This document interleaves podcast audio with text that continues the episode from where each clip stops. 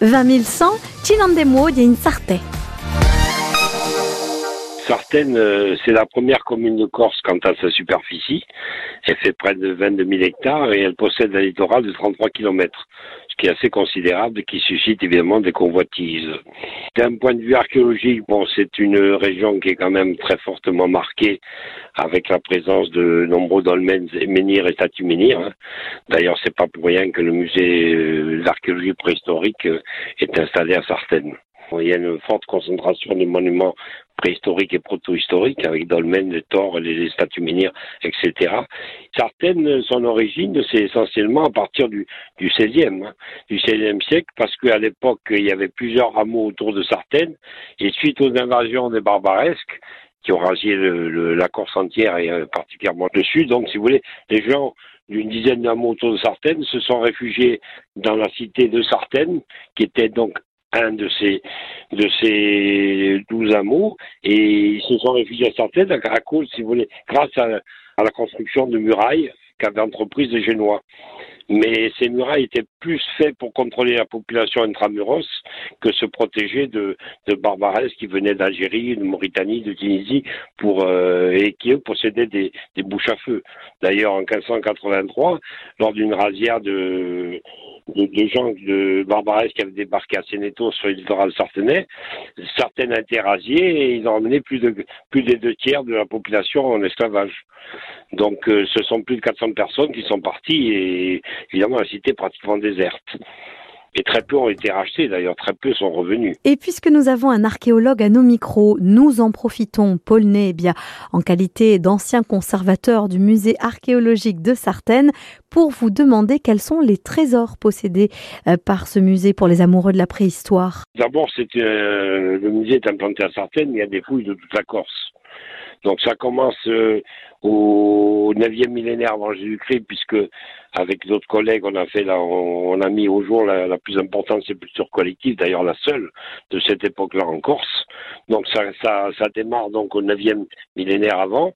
Ensuite, vous avez le, on a le néolithique ancien, on commence à avoir des, de, de, de jolies parures et des outils. Et puis après, vous avez toute la période euh, l'âge du bronze, la plus importante à mon avis en Corse pour l'instant, c'est-à-dire tout ce qu'on a retrouvé dans les dolmens et dans les arbres sous roches limitrophes ou menhirs, statues menhirs.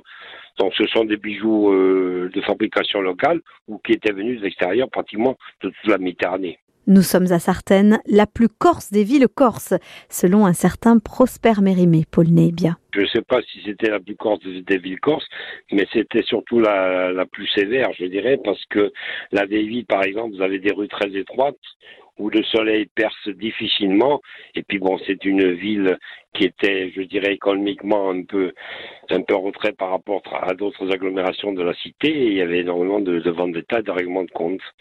Et c'est vrai que les gens hésitent à se livrer, mais ça, c'est pas propre à Sartène, c'est propre aux, aux, aux villages et villes de l'intérieur surtout.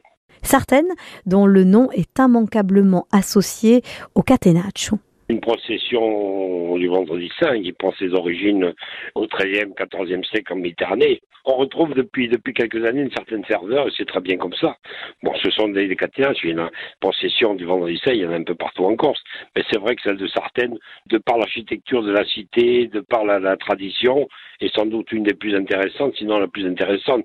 Il n'y a qu'à voir le nombre de personnes qui viennent d'assez loin, voire de très loin, pour assister à cette procession. Alors il est difficile de raconter la procession bon, il est plus facile de la raconter quand on l'a vécu directement.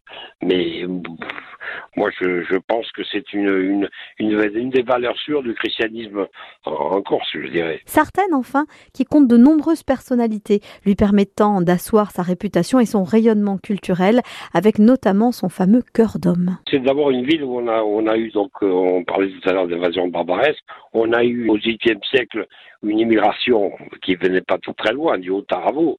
C'est pour ça que, essentiellement de Sigavo d'ailleurs, c'est pour ça qu'on retrouve parmi les, patronymes euh, sartenais beaucoup de, noms comme Scalia, Bouquini, Léandre et Paganel, etc. Ce sont des gens qui sont venus du Taravo. Mais on a aussi, ce qui est beaucoup plus, beaucoup moins connu, c'est une émigration qui s'est faite euh, dans la deuxième moitié du 19e siècle. Ce sont des Sartenais qui sont partis en Égypte. Pourquoi en Égypte?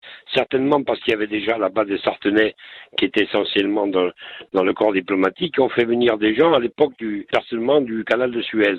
Et là, on a toute une série de, de, de, essentiellement des jours d'ailleurs, qui ont participé au creusement du canal et surtout qui ont occupé des postes importants dans l'administration.